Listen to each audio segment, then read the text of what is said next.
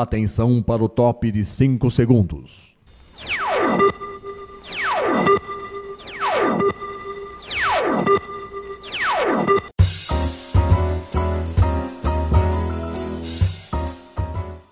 Está no ar o programa Making Off. Os segredos e os bastidores do mundo da publicidade e da propaganda. A apresentação de Regina Antonelli.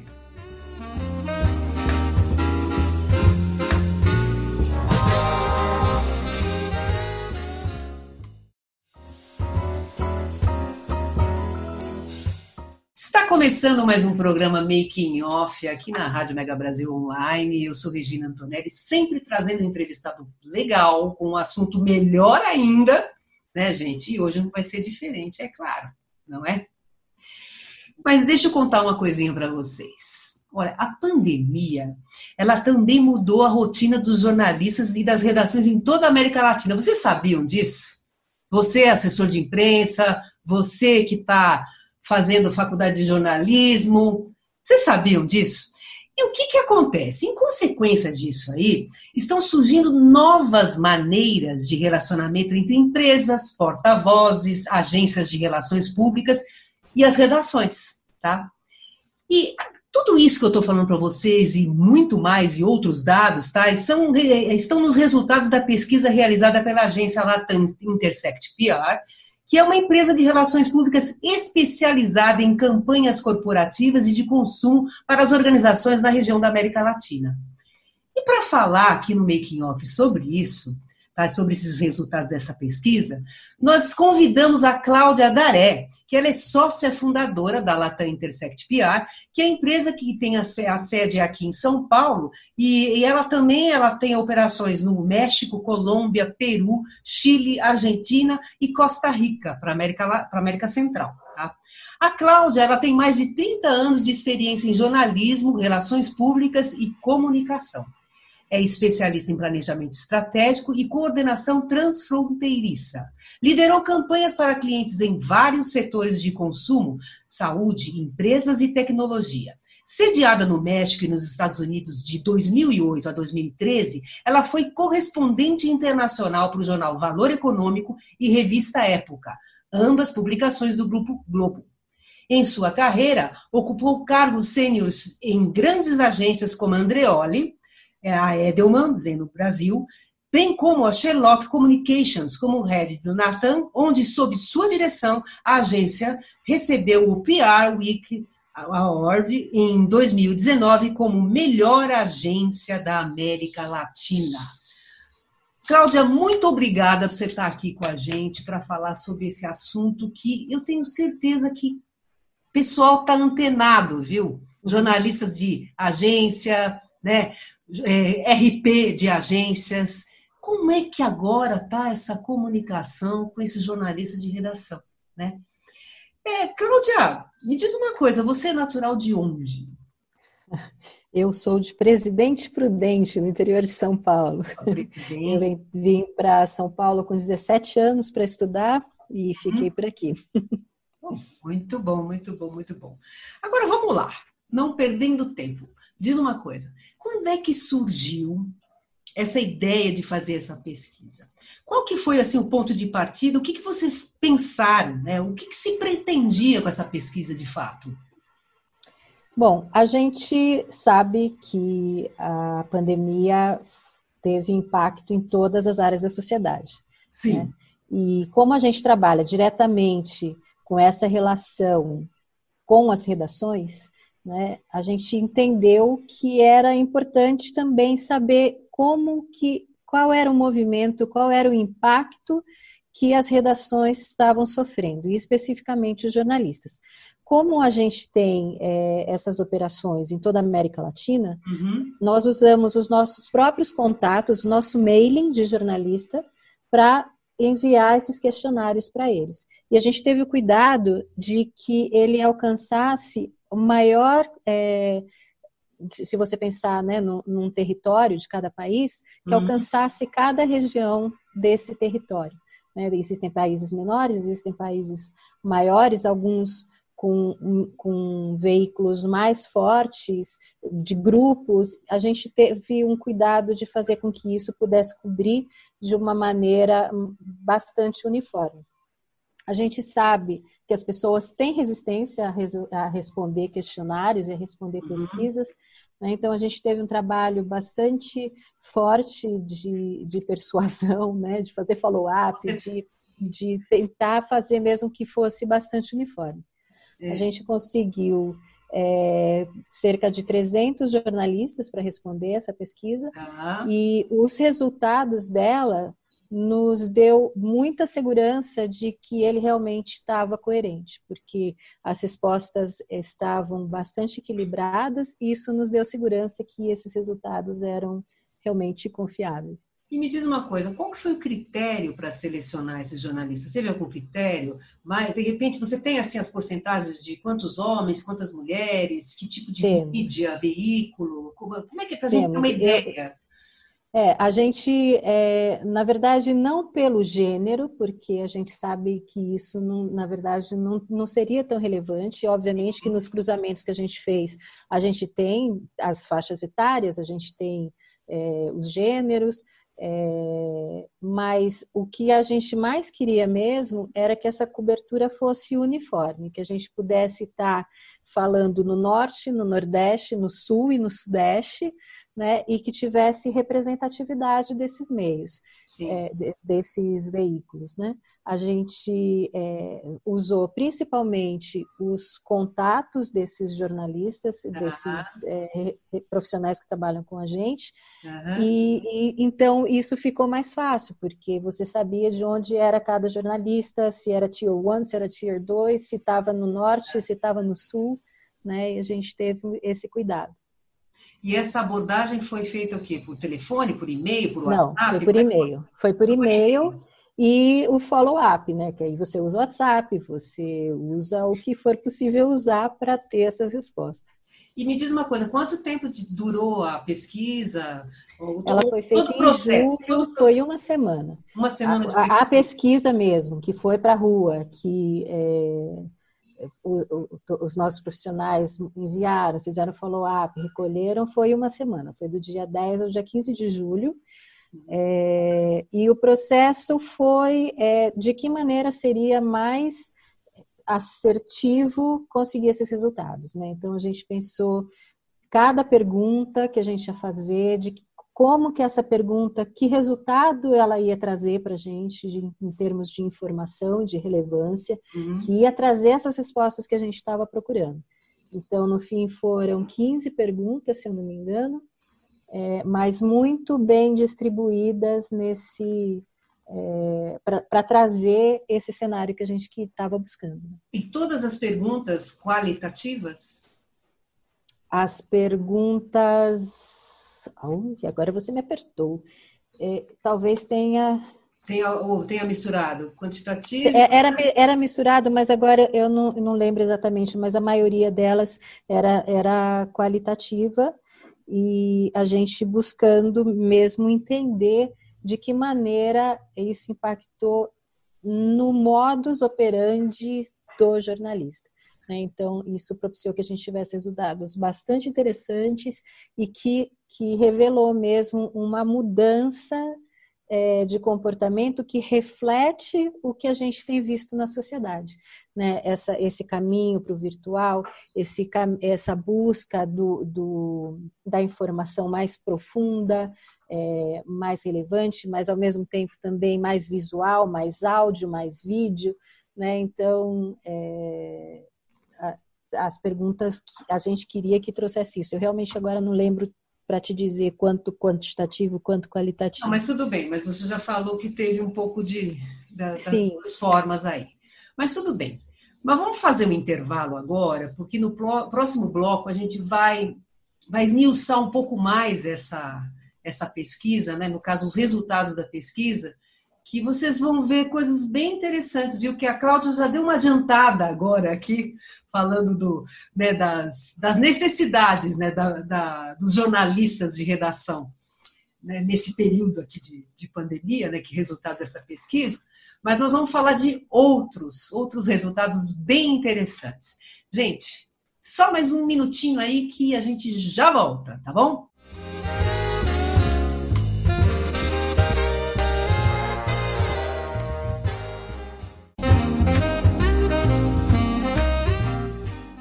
Você está ouvindo o programa Making Off os segredos e os bastidores do mundo da publicidade e da propaganda. apresentação de Regina Antonelli.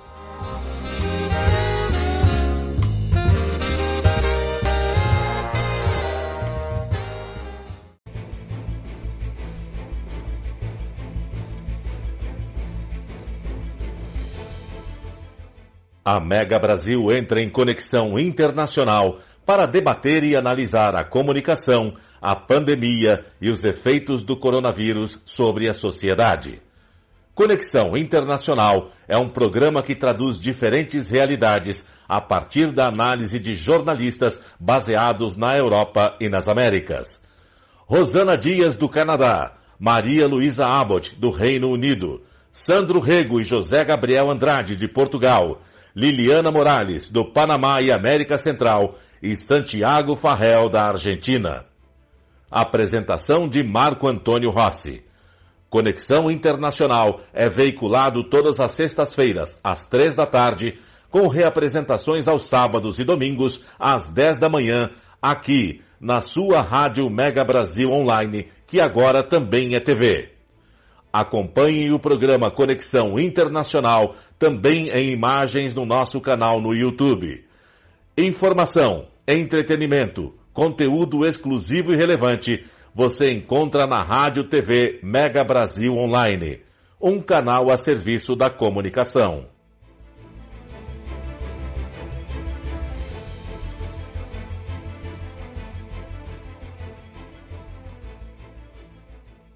O mosquito da dengue agora também transmite chikungunya e zika e é ainda mais perigoso para mulheres grávidas, principalmente nos primeiros três meses de gravidez, porque pode causar microcefalia nos bebês. É preciso combater os criadouros e se proteger todos os dias, passando repelente e mantendo portas e janelas fechadas ou com telas, e usando blusas e calças compridas e também meias. Se você está grávida, proteja-se. Se o mosquito da dengue pode matar, ele não pode nascer. Ministério da Saúde, Governo Federal.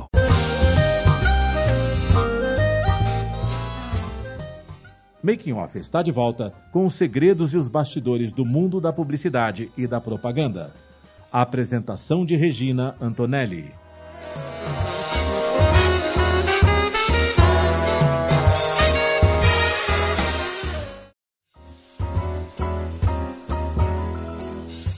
E a gente está voltando com o segundo bloco aqui do programa Making Off. Hoje a gente está recebendo a Cláudia que ela é sócia fundadora da Latam Intersect PR e ela trouxe para a gente uma pesquisa que eles fizeram né, para saber o que, que, o jornalista de redação, né, como é que está sendo esse relacionamento do jornalista de redação com agências, com porta-vozes, né, com a, as, as áreas de, de comunicação das empresas, né?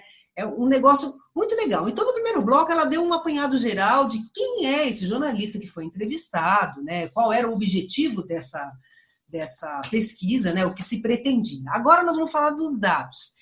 O estudo ele revela uma evolução na maneira pela qual os jornalistas estão produzindo e verificando o conteúdo. Segundo a pesquisa, né, é, quais são, Cláudia, as principais formas que os jornalistas estão usando para obter e citar conteúdo de fontes nesse período de pandemia? É, é, como eu falei antes, a gente notou que o comportamento e o modus operandi dos jornalistas é, nesse é, processo de adequação às dificuldades de acesso, é, como se fazia antes, também refletem o que a gente está vendo na sociedade como um todo. Tudo ficou muito mais virtual, tudo ficou muito mais em tempo real e eles começaram, os jornalistas começaram a buscar, inclusive, fontes é, de informação não diretamente com o porta-voz, hum. mas até usando o feed das redes sociais dessas pessoas para usar o que eles têm falado. Então, usa as citações dessas pessoas, desses influenciadores, desses é, formadores de opinião, é. para compor o material né, que eles estejam trabalhando. Ao mesmo tempo que eles também passaram a buscar diretamente, e aí utilizando o WhatsApp, utilizando essas formas mais rápidas e virtuais, é, para conseguir as informações necessárias para fazer suas matérias. É, a gente viu, e, e, é interessante porque a gente, como fez na América Latina inteira, uhum. a gente percebe que também esse comportamento varia de acordo com a cultura de cada lugar. Né? Os mexicanos, eles são muito mais informais, embora não sei se informal é a palavra, mas eles são muito mais é, assim, de, de, chegar mais, de ser mais ah, próximo, de tá. a primeira vez que eles te veem, eles já te chamam até pelo apelido que você nem tem, né? Eu sou Clau sempre. Então eles têm essa é, é, é, é uma maneira meio carinhosa, né? Uma proximidade assim que quase beira a intimidade mesmo. E por conta disso, eles são os que mais estão usando as redes sociais para isso. E o Brasil Sim. é engraçado também ver que é o que menos usa. Só 28% dos entrevistados disseram que fazem esse contato com porta-vozes, né, das organizações. Pelas, pelas redes sociais, pelas redes dele, sociais. Né, pessoais, é né? Agora, me diz uma coisa, é, você tem algum insight, alguma ideia do porquê isso acontece aqui no Brasil? Quer dizer que porque, porque no fim das contas as redes sociais é a coisa mais democrática do mundo, né? Porque está no mundo inteiro, né? Todo mundo pode ter acesso. Por que será? Será que existe a, a, a forma de, de, trabalho, no caso das agências, dos, das áreas de comunicação das, das, empresas, é uma coisa assim mais é, forte, né? No sentido de é, de, desse relacionamento da empresa e do jornalista da agência ser. Eles são responsáveis pela, pelo porta-voz? Eu acho, eu acho que tem muito desse posicionamento das agências, né, e das assessorias de relacionamento de imprensa, que, de, se, de realmente se colocar nesse meio do caminho e dar esse suporte de uma maneira muito é, bem estabelecida, né, numa relação muito estabelecida, que meio que fica proibido mesmo que o jornalista atravesse essa ponte, ao mesmo tempo que o cliente atravesse essa ponte para falar diretamente com, com a imprensa. Eu acho que a gente está num nível de maturidade é, de, de, desse profissionalismo já muito bem estabelecido. Por outro lado, eu acho que também tem uma questão cultural, né, que eu mencionei antes. Sim. Eu acho que a gente é sim um país é, que as hierarquias são muito é, de uma maneira estabelecida no sentido impositivo da coisa. Então é muito difícil você chegar ao porta-voz se ele é o CEO de uma empresa só ligando e só, né? É verdade. Então eu acho que existem alguns componentes aí que fazem com que a gente realmente seja o, o que tem menos acesso fácil a essas fontes. Mas eu vou fazer um comentário aqui que eu acho que você, com certeza, também pelo tempo que você está nessa estrada, né, de, nessa trajetória profissional, é, há 30 anos, né, há mais de 30 anos, quando eu comecei, é, o assessor de imprensa ele não era bem visto. Hum. O jornalista de assessoria de imprensa não era bem visto, né? Então, o que acontecia? Era muito fácil o jornalista atropelar o assessor de imprensa e ir direto para. Porque também as empresas não tinham essa cultura de entender o que era o papel do assessor de imprensa. Sim. Né?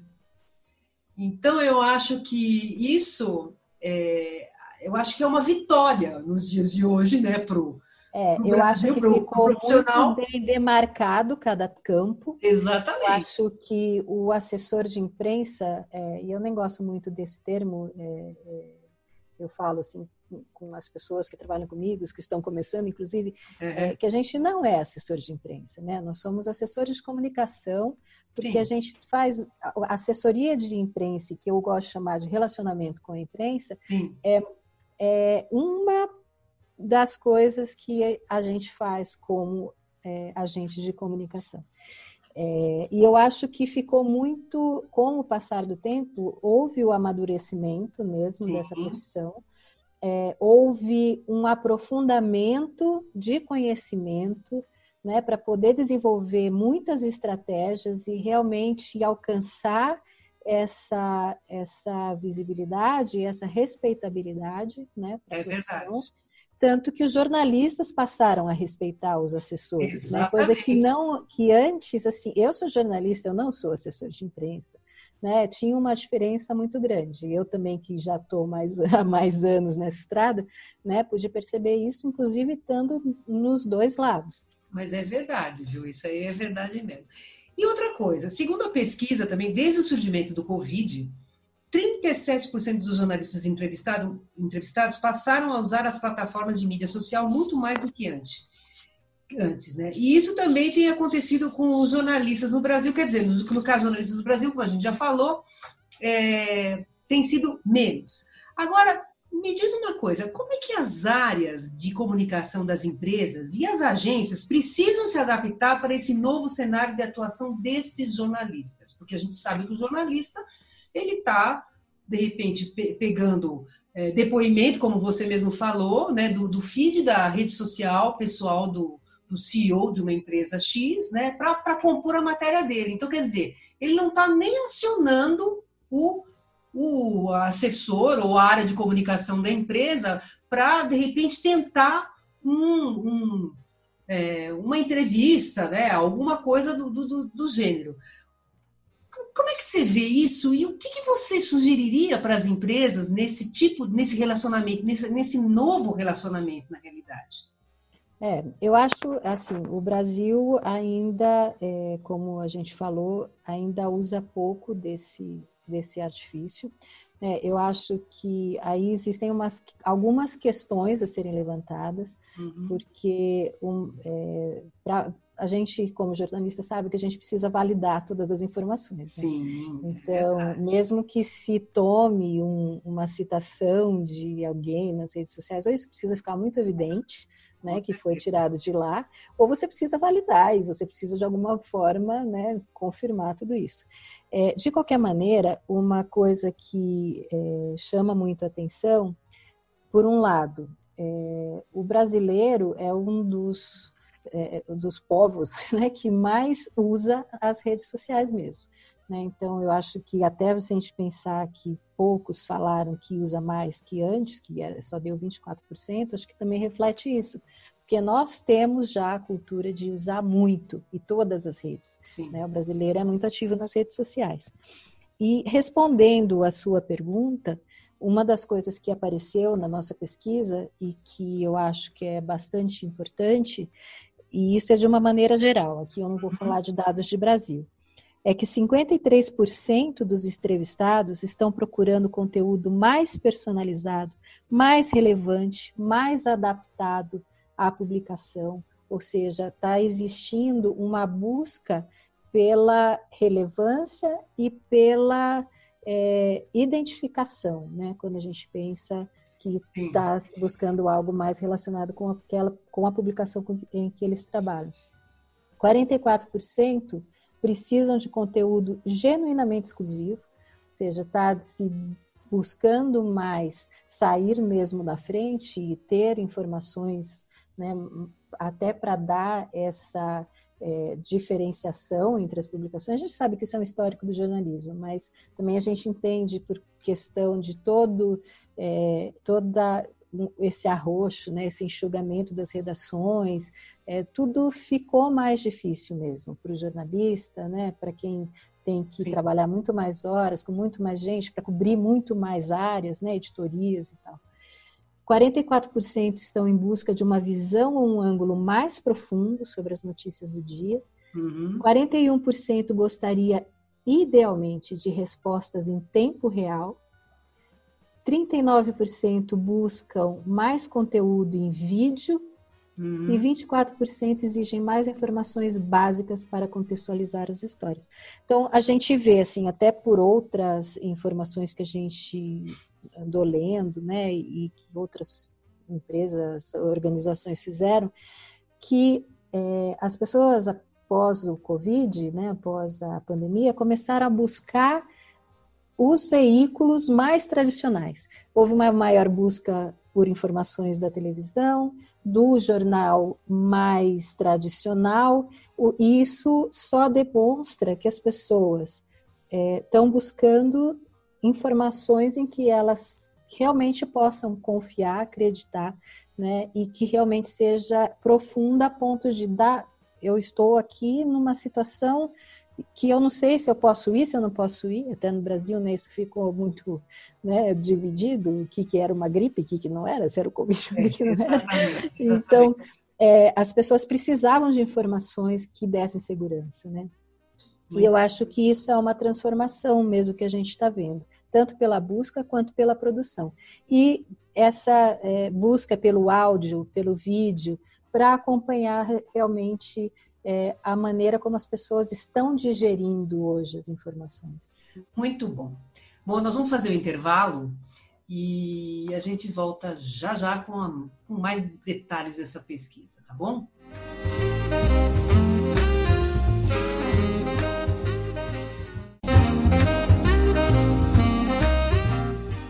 Você está ouvindo o programa Making Off os segredos e os bastidores do mundo da publicidade e da propaganda. A apresentação de Regina Antonelli.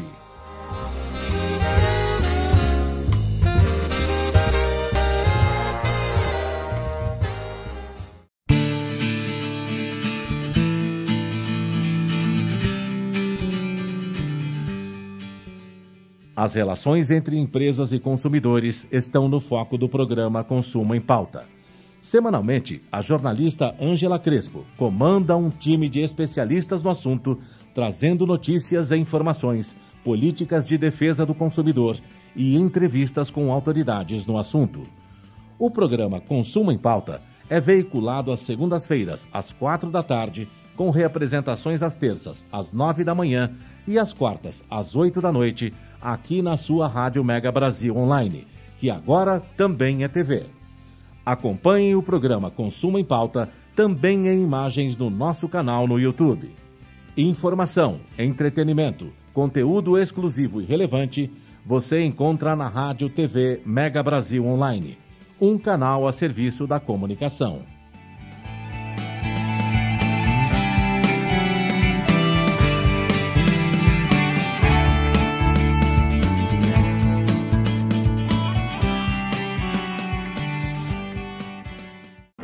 Oi, sou Ana Moser do vôlei. Como jogadora, ganhei muitos títulos, inclusive nossa primeira medalha olímpica no vôlei feminino.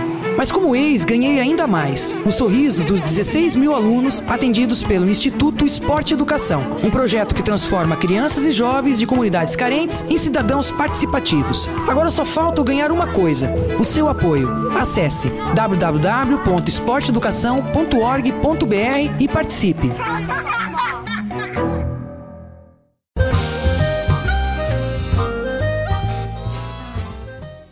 Making Off está de volta com os segredos e os bastidores do mundo da publicidade e da propaganda. A apresentação de Regina Antonelli.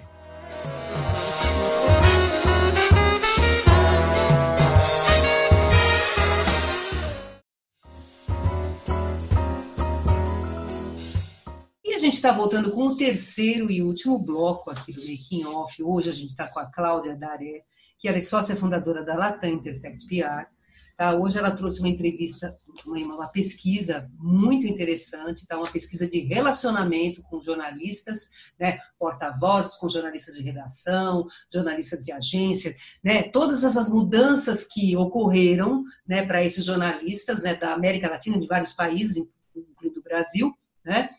É, todas as mudanças que a pandemia acabou impactando na vida dessas pessoas. Né? Cláudia, me diz uma coisa. É, é, quais são as mudanças reveladas na, nessa pesquisa, né, nas práticas de, de trabalho, nos modelos de negócio, que, as, que as organizações que se relacionam com mídia devem levar em consideração para desenvolver suas estratégias de comunicação? O que, que, você acha que hoje as empresas né, precisam estar atentas né, para fazer as suas estratégias para ter ações mais assertivas, inclusive com, com a imprensa. É, é, pelo que assim a gente ouviu, né, e a gente também conhece do dia a dia e a gente tem percebido e ficou muito claro nessa pesquisa, como eu falei há pouco né, no outro bloco, uhum. é, que, as, que, os jornalistas estão realmente buscando conteúdos é, genuinamente exclusivos, que eles estão buscando é, mais vídeo e áudio, que eles querem conteúdo mais relevante. É, se a gente pensa no relacionamento com a imprensa e a gente pensa no mais básico disso, que são os press releases, eu acho que uma das principais estratégias é pensar muito além desse press release.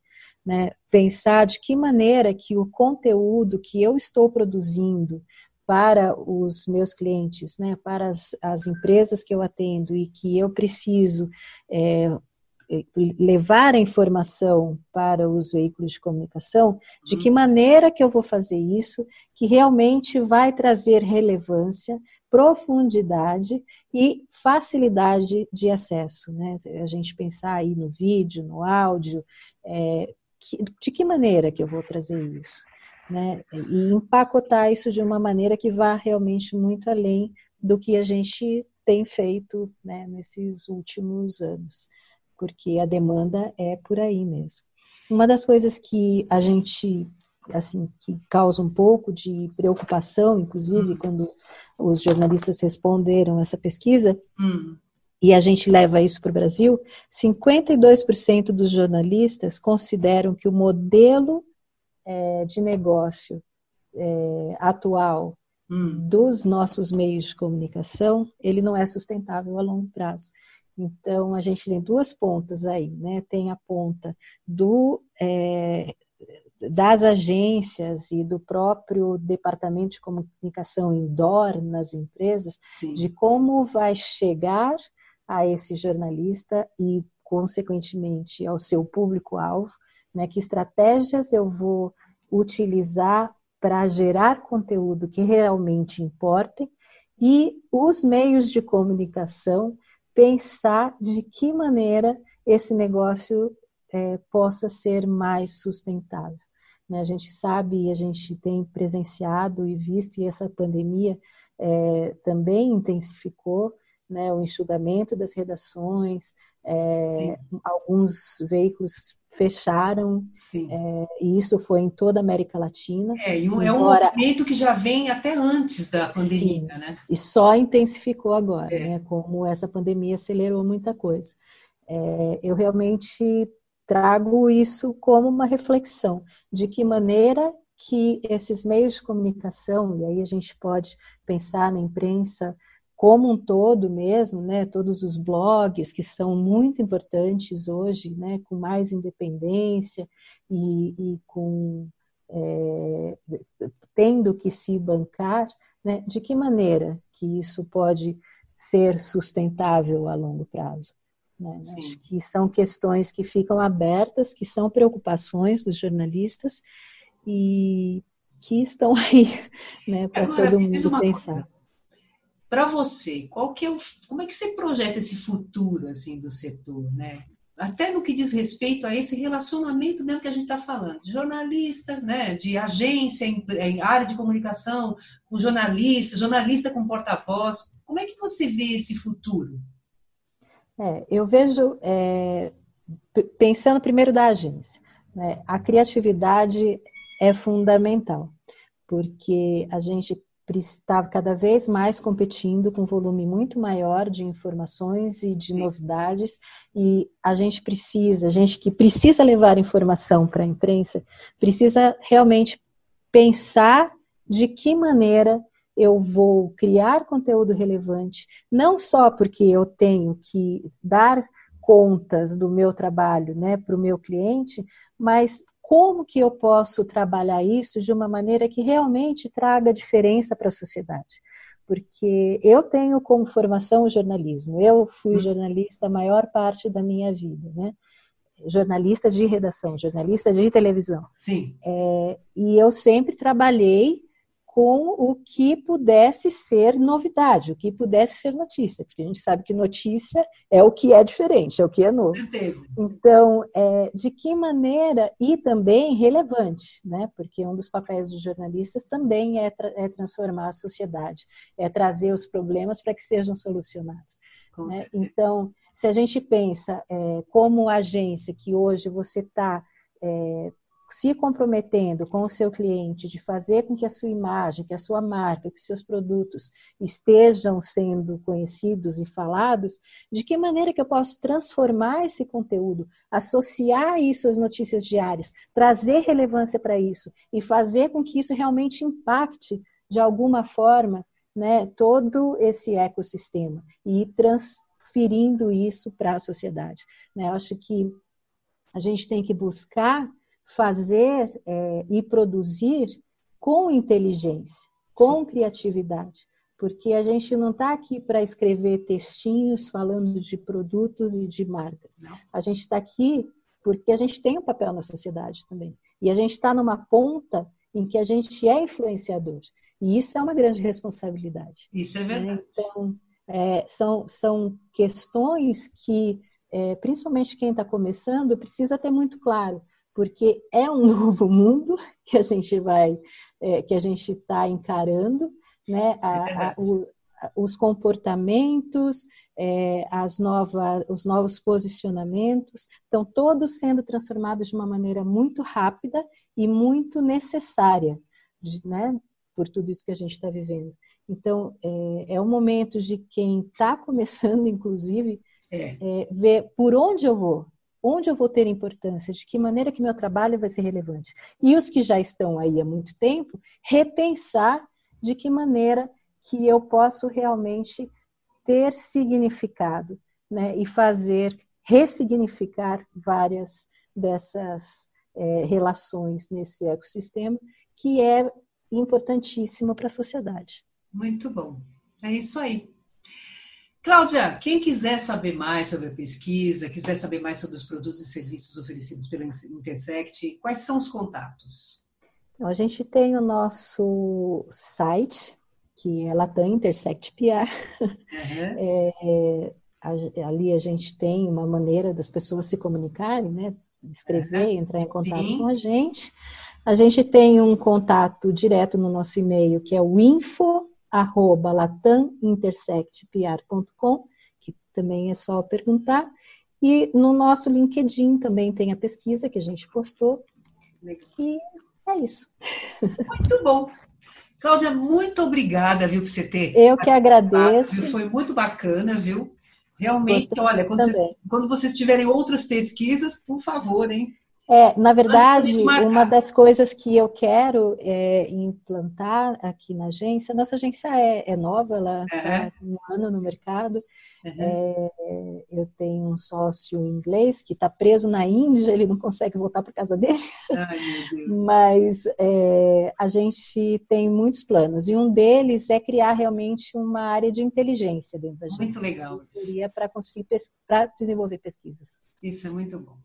Muito bom, Cláudia. O programa Making Off está acabando. Que pena porque, olha, a gente ia ficar muito tempo aqui conversando mesmo. É verdade. Mas eu preciso passar uns, uns recadinhos para vocês, gente. O programa Making Off, ele vai ao ar toda quinta-feira, às 10 horas da manhã, com representações às sextas, às 2 da tarde e aos sábados, às 7 da noite. Isso na rádio. Para acessar, www.radiomegabrasilonline.com.br. Nós estamos no canal do YouTube da Mega Brasil.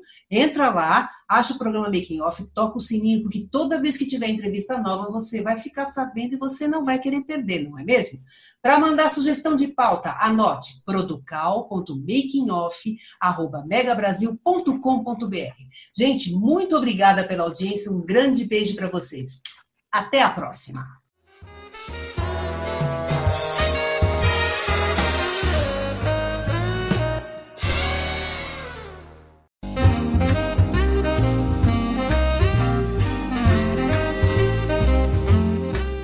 Termina aqui o programa Making Off, revelando os segredos e os bastidores do mundo da publicidade e da propaganda.